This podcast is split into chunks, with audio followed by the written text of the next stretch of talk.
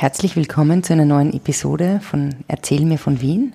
Im Rahmen unserer Achterjahrspaziergänge widmen wir uns heute dem Jahr 1938, den Novemberpogromen und dem jüdischen Wien.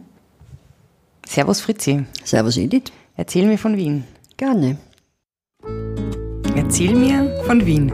Geschichte und Geschichten präsentiert von Edith Michaela und Fritzi Kraus. Fritzi, ähm, wir haben in der Vorbesprechung schon gesagt, es ist schwierig, über 1938 zu reden und über das, was in Wien passiert ist. Ähm, der Anlass unseres heutigen, ähm, Podca unserer heutigen Podcast-Episode sind die Novemberprogramme. In, das heißt, ja, sag du einfach, was Novemberprogramme heißt. Das kann ich nicht so gut sagen. Naja, es ist in der Nacht von, also in den frühen Morgenstunden des 10. November ist es zu ähm, eben einem Pogrom gekommen, nicht nur in Österreich, sondern auch in Deutschland. Aber in Wien war es wirklich ganz arg. Äh, der Anlass war, abgesehen von dem ganz äh, stark vorhandenen Antisemitismus, äh, die Ermordung äh, eines deutschen Botschaftsangehörigen in Paris mhm. durch einen Polen, jüdischen äh, Polen, den Herschel Grinspan, mhm. Dessen Eltern deportiert wurden und er wollte sich rächen und wollte den Botschafter, den deutschen Botschafter erschießen mhm. in den ersten Novembertagen und hat aber den Botschafter nicht angetroffen, sondern hat eben diesen Ernst vom Rat, hat er geheißen, getroffen und hat den angeschossen und der ist dann gestorben. Mhm. Und das hat der Goebbels zum Anlass genommen, also äh, aufzurufen zu einer gerechten Strafe, weil das eben ein Jude war. Und der Attentäter. Der Attentäter und äh, zu, ja, er hat mehr oder weniger unverhohlen aufgerufen zu einem Pogrom eben. Ein Pogrom ist, Pogrom ist eine Verfolgung der Juden mit ähm, allen Mitteln, mit egal, mit egal welchem Ausgang. Zerstörung, Plünderung, Raub, Mord, das ja immer Jahrhunderte hindurch schon gegeben hat. Und äh, in diesem Fall war es eben äh, äh besonders, äh, also im, im ganzen Deutschen Reich und in Österreich, das, ja nur mehr ein Teil des Deutschen. Reiches war. Der Anschluss war zu dieser Zeit, Zeit die März. Okkupation war im März 38. Und ähm, ja, und in Wien war es besonders arg in Wien, weil halt der Antisemitismus so furchtbar und ausgeprägt, dass ähm, also fast alle, es hat ja äh, sehr viele Synagogen in Wien gegeben. Mhm. Kannst also, du ungefähr sagen, es hat so, wie viele äh, das waren, wo die waren ungefähr? Ja, die waren überall. Die waren, äh, das war äh, der Stadttempel war in der mhm. Seitenstädtengasse. Mhm. Das war im Übrigen der einzige, der nahezu unversehrt mhm. geblieben ist.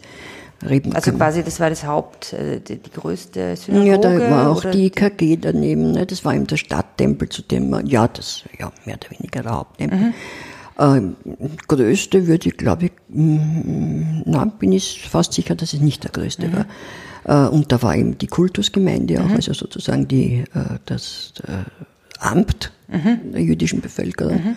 Und ähm, die ist, der ist aber eben nicht zerstört oder mhm. am wenigsten zerstört mhm. worden. Warum? weil ich, bin gespannt und weil die äh, ja das, du weißt ja, dass äh, der Josef II. Der, der, den anderen Religionen die Toleranz zwar gegeben hat. Das war im 18. Jahrhundert, späten 18. Jahrhundert, ja 17 zwischen 1780 und 90 mhm. und aber sie durften keine Gotteshäuser bauen. Mhm. Und äh, die Juden haben dann 1824, glaube ich, mhm. Äh, vom Kaiser Franz äh, die Erlaubnis bekommen, ein Gebetshaus, ein, ein Gebetshaus oder eine mhm. Synagoge oder ein Tempel, mhm. wie auch immer, zu bauen unter der Voraussetzung, dass man nicht erkennt, dass es ein Aha. religiöses Haus Aha. ist. War Und das, war das ähm, so, dass die, also das, das ist im ersten Bezirk, die Seitenstädtengasse, ja. dabei beim Schwedenplatz in der Nähe. Mhm. Ähm, waren, haben da viele Juden gelebt oder warum, ne, warum dort?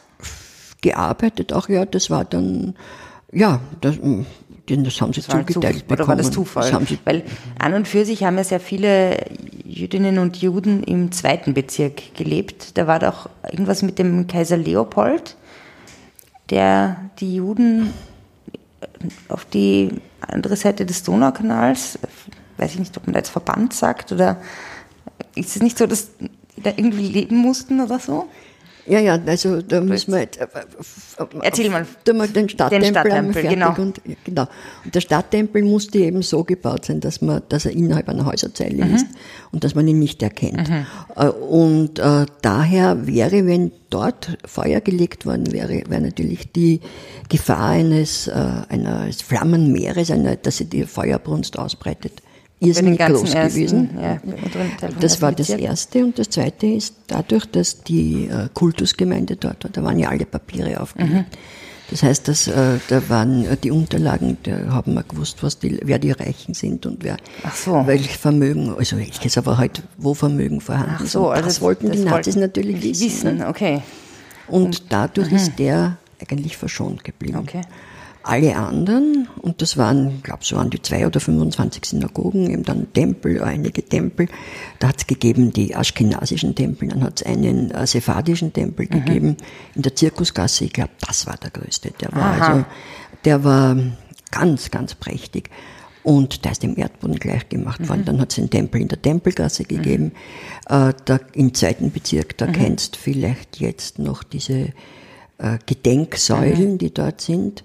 Äh, das sind vier Säulen und die zeigen an, wie die, wie das Tor, Ja, wie die, wie genau. die Front, die Ja, vor der Front des erinnern. Tempels war. Dann hat es unzählige Bethäuser und äh, eben kleinere Synagogen gegeben, weil auch im Judentum gibt es ja die verschiedensten Richtungen, nicht? Orthodox und so weiter. Ja, ich habe im, ich hab im zweiten Bezirk mal gewohnt, ähm, bei der Heinestraße in der Nähe, bei Pilersdorfgasse, Patzmanitengasse, da in der Gegend. Aber der Patzmaniten- Und genau, und das war äh, wirklich, bin ich dann mal durch Zufall vorbeigegangen, habe eine mini kleine Tafel gesehen, dass da eben ein Tempel stand. Und da ist halt jetzt ein Wohnhaus und ich habe das da damals so äh, arg und erstaunlich gefunden, dass da einfach, dass da einfach, zu, also da es einfach zerstört war und man das einfach gar nicht mitbekommen hat, was da an, ja, an jüdischem Leben war und wieder einfach drüber gegangen worden ist. Ja, wobei, dass da ein Wohnhaus steht, ist, äh, hat den Grund, äh, dass äh, wohl die meisten Gründe, wo Synagogen oder Tempel gestanden sind, restituiert worden sind äh, nach dem Krieg. Und äh, die dann auch verkauft worden sind. Du musst dir vorstellen, in der Zwischenkriegszeit hat Wien eine jüdische Bevölkerung von 200.000 Leuten. Wirklich? gehabt. Und nach dem Krieg 5000. Also was hätten die mit dem machen sollen? Jetzt sagt- man in ganz Österreich sind so 15.000, davon die meisten in Wien. Äh, was, ah ja, vom zweiten Bezirk. Ja, ja, und eigentlich habe ich dazwischen noch eine andere Frage. Und zwar, gibt es einen Unterschied zwischen einer Synagoge, einem Tempel, einem Bethaus? Oder sind das Synonyme? Naja, es Unterschiede, äh, Bethäuser, die sind meistens in Häusern eben so kleine Versammlungsräume, mehr oder weniger. Das macht auch heute meiner Ansicht nach den Großteil der, der äh, ja, religiösen Räumlichkeiten aus. Äh, Und Synagogen hat ja eben viel mehr gegeben, teilweise in Hinterhöfen, teilweise hat man die gar nicht gesehen. Ähm, Und Tempel, also als Tempel, es hat fünf Tempel gegeben. Da weiß ich eben den in der Tempelgasse, den, den Stadttempel, den äh, äh, sephardischen Tempel in der Zirkusgasse. Äh, du weißt ja den Unterschied zwischen Aschkenazim und äh, Sepharden. Hm, Sag nochmal. Die Aschkenazim waren die, die Jiddisch gesprochen Mhm. haben, die eben in Deutschland, Polen, Russland. Äh, Die Sepharden waren die, Die- spanischen spanischen, Juden, die ja. 1492 verjagt worden sind, vertrieben worden sind und über Afrika dann in, meistens in die Türkei gekommen sind oder ins, Entschuldigung, ins Osmanische Reich natürlich damals und äh, dann über Bulgarien, Rumänien und so weiter wieder zurückgekommen sind, haben sich sehr selten vermischt. Damals in Wien, weil diese Faden sind immer, haben, sie haben ein bisschen immer auf die Aschkenasen herunter, also so herabgeschaut, da sind sie als die Gebildeteren, die Besseren vorgekommen. Nun gut, der zweite Bezirk und Leopold. Okay, äh, gut, äh, weil wir historisch werden, fangen wir ganz kurz an, äh, um 1200, da haben wir die erste namentliche Erwähnung eines Juden. Das war ein gewisser Schlom, der muss in der Nähe des heutigen Stephansplatz, gab da mit einigen Judenhäusern, fünf oder neun Judenhäusern. Es war der Münzmeister vom Herzog Leopold. Mhm. Und äh, der hat also ziemlich äh, gerauft mit den, mit den, mit den Münzen, halt, weil, weil wenig da war. Aber dann ist natürlich der gute, der Silberfall von Richard Löwenherz Lösegeld gekommen. Dieser Schlom ist aber ermordet worden von heimkehrenden äh, Kreuzfahrern.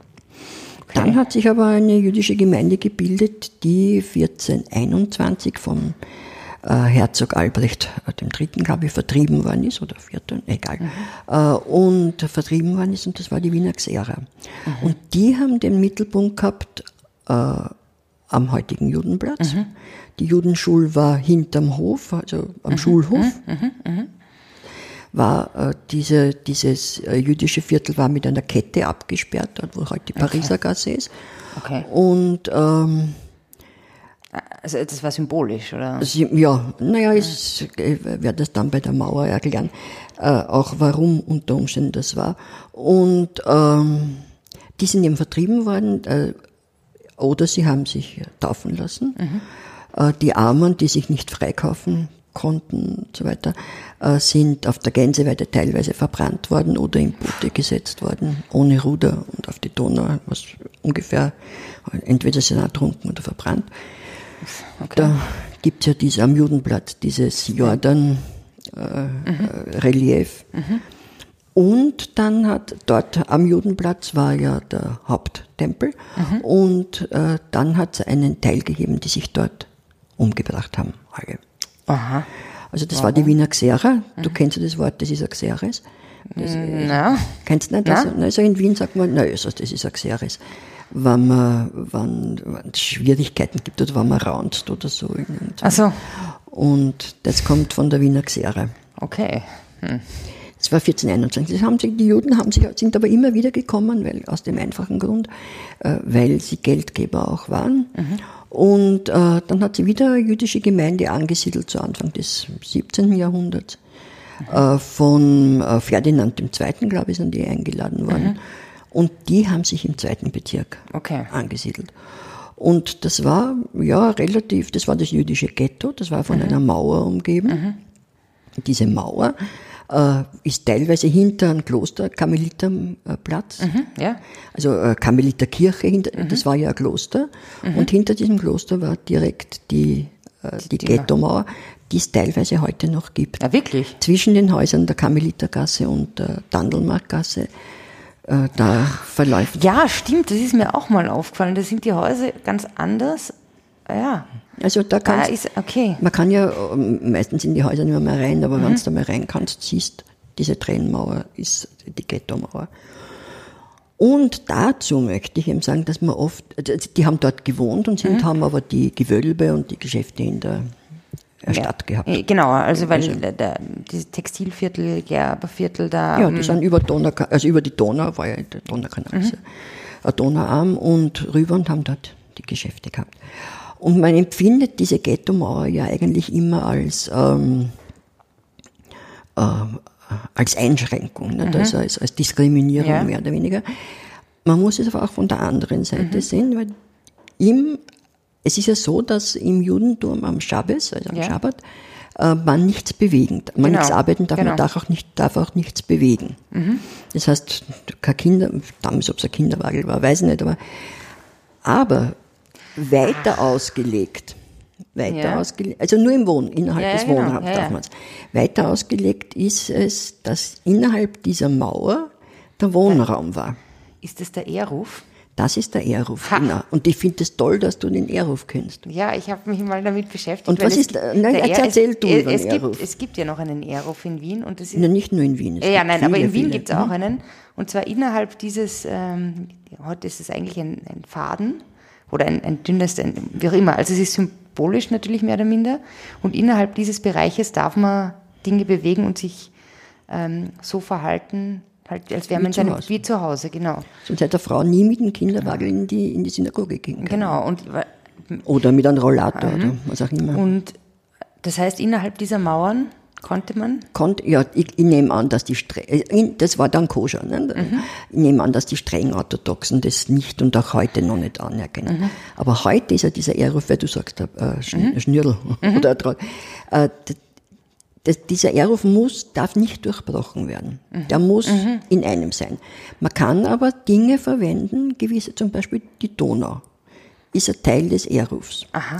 Ähm, die, die, die Stadtbahnbögen sind ein Teil des Ehrufs.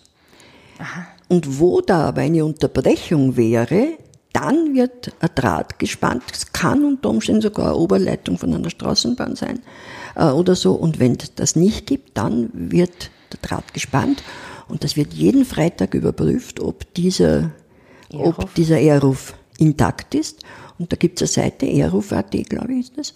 Und da ist ein grünes oder ein rotes Licht. Das heißt, wenn grün ist, dann darf man sich, das ist ja relativ weit gestreckter, äh, das ist vom Gürtel eben bis zur Donau, also mhm. ist ja ein Kreis und wenn da grün ist, dann darf sich äh, das ist ja cool. Ja, ich, ich finde das auch sehr, sehr interessant. Ich muss sagen, das ist ein, ähm, ein sehr schöner Ausklang und ein sehr schönes Ende für diese Episode. Eine, eine hoffnungsfrohe, hoffnungsvolle Sache, dass es jüdisches Leben in Wien gibt, dass der Eruf intakt ist und ähm, ja, dass wir uns heute daran erinnern können und daran arbeiten können, dass solche Dinge nie wieder passieren. Ja, ja, ja, ja. ja. Und zu guter Letzt zu dieser, äh, in dieser Folge möchte ich ein, ähm, eine App erwähnen, die heißt Memento.wien. Das ist ein Projekt des Dokumentationsarchivs des österreichischen Widerstands, des DÖF. Und ähm, bei Memento Wien ähm, bei dieser App geht es darum, dass man Informationen zu den Opfern der NS-Diktatur in Wien ähm, finden kann. Man kann sich Häuser anschauen, man kann ähm, Informationen zu den Wohnadressen der Deportierten und Ermordeten äh, aufrufen und Hintergrundinformationen ähm, zu den Schicksalen der Menschen, die dort gelebt haben, aufrufen. Memento.wien. Das ist gut, dass du das äh, erwähnst. Genau. Ja, im November 1918 ist auch einiges passiert. Dieser, was da passiert ist, werden wir uns in unserer nächsten Folge widmen, die dann am, am 12. November also online geht. Danke, Fritzi, für diese, diese, diesen spannenden Rundgang. Gerne, Edith. Servus, Edith. Servus. Spazieren Sie mit uns auch online auf den gängigen Social Media Plattformen und www.erzählmirvon.wien. Und abonnieren nicht vergessen.